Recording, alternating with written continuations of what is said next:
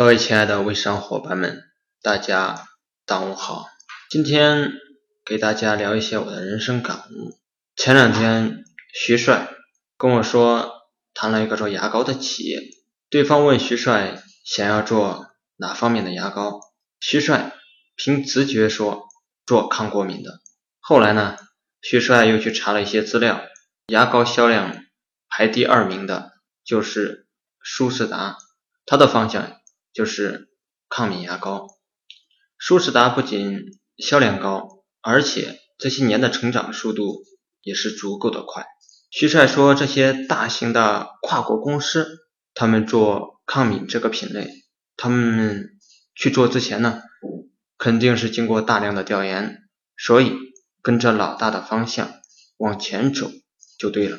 如果你也有做产品选方向方面的疑问，你可以。找我来聊一聊，可以加我的微信三七零八四零一三四，我会对你一对一指导，并赠送内部干货资料。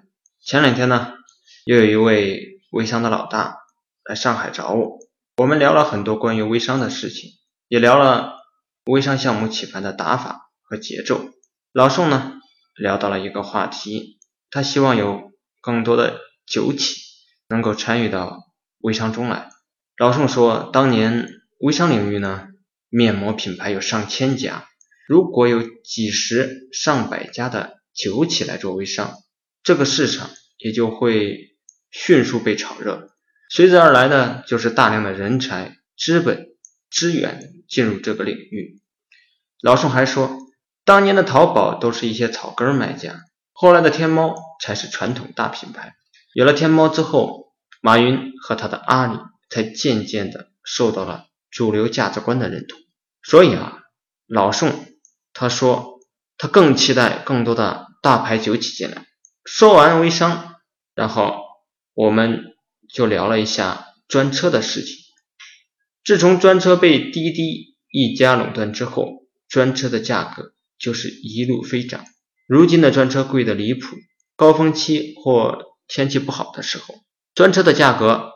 甚至是出租车的好几倍。除了贵啊，现在叫车也越发困难了。专车司机现在接单也特别的挑剔。前两天坐专车，司机又是抽烟又是玩手机的，服务结束的时候还特意提醒我，一定要给他打个五星好评。过去专车靠价格和服务赢得了市场，如今无论是价格还是服务。优势都不在。今天把徐帅、老宋的例子放到一起，再把他们和专车的事情做个对比，你有什么感受？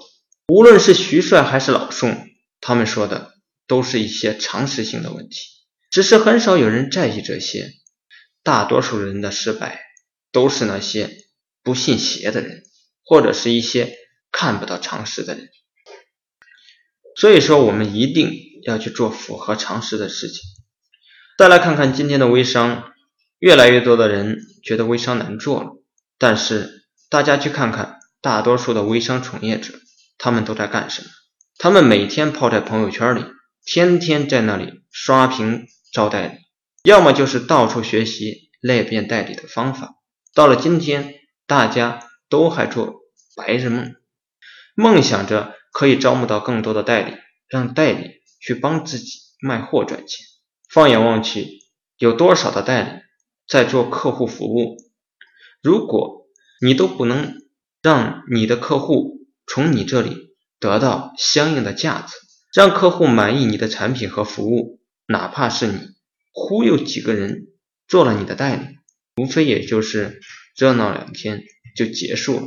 再就是，如果客户不认可你的产品，不认同你这个人，代理们也是做不出业绩的。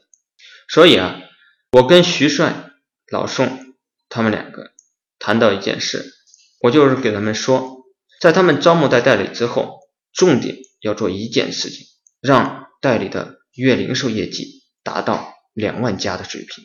从态度上重视这个事情，从行动上协助大家做好这个事情。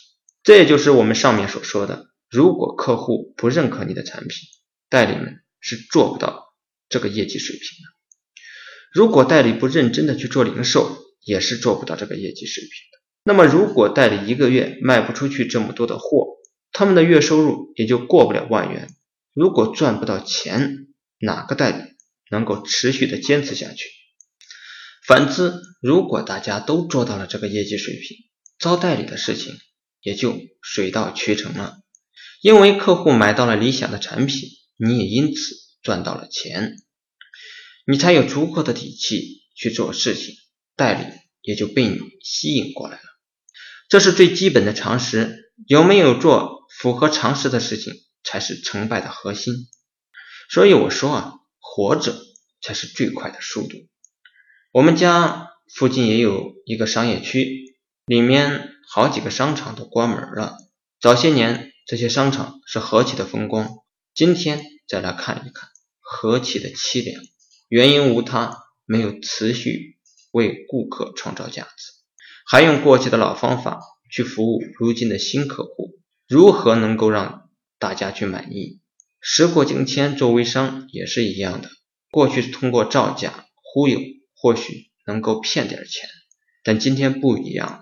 你需要服务好你的客户和代理，让他们从你这里得到价值，否则再怎么努力也是枉然。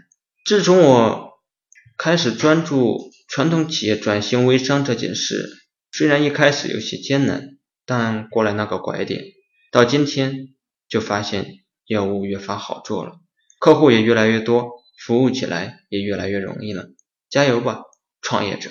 多做一些符合常识的事情，这才是最正确的方向。不要怕慢，活着走到胜利的时刻才是最大的成功，也是最快的速度。王东东微咨询正式开始接受报名，十月二十四日、二十五日，我会拉上几个微商界的实战大咖。花两天时间，实实在在给企业或者品牌方讲解一下微商下半场各个阶段的策略及打法，让你带着项目策划书回去。前三十名还可以免费获取一份微商顶层模式设计方案。